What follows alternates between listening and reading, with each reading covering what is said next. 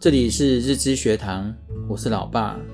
新年好像代表着一个全新的开始，是该给自己一些新的目标，也可以是给改掉坏习惯的一个开始的仪式，给自己一个重新来过的机会。想要设定目标，就表示有一个很积极的企图心，让自己变得更好。每个人都需要有新的目标，因为新的挑战才能带给我们动力、成长与改变。在设定新目标前，应该先盘点过去一年，哪些事做得很好，哪些事还有成长的空间，把这些经验及过去的企图心延续到新的一年。新年度的目标不一定要很多，应该是要经过充分规划。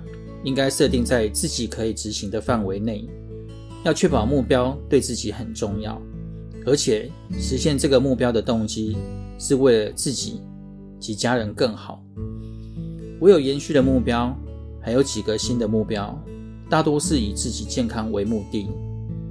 一，减重六公斤，你们都知道这是医生强烈要求，我有时候管不住自己的嘴，就有劳你们制止了。二，改变饮食习惯，一日两餐，主餐及一个轻食。我真的不能吃太多，这要跟阿公阿嬷学习，他们的饮食都是定时又定量，多一点都不要，维持了几十年了。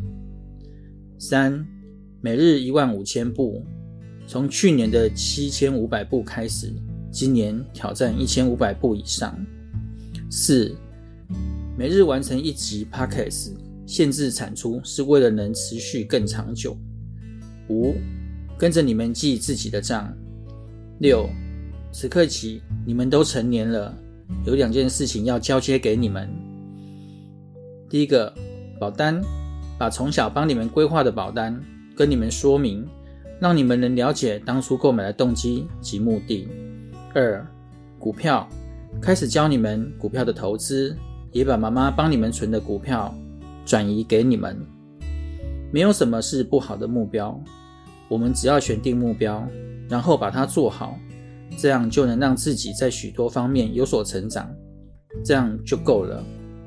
希望对你们有帮助，我们下回见，拜拜。